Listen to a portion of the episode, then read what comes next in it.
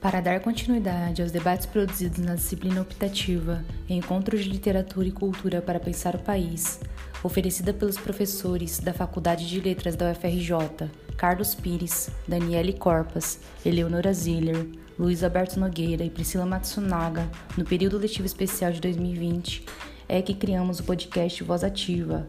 a rádio de comunicação dos trabalhos dos graduandos participantes da disciplina, com enfoque nas heranças políticas, artísticas e culturais da movimentada década de 60 trabalhada no curso. O meu nome é Luana e eu digo: sigam-me os bons!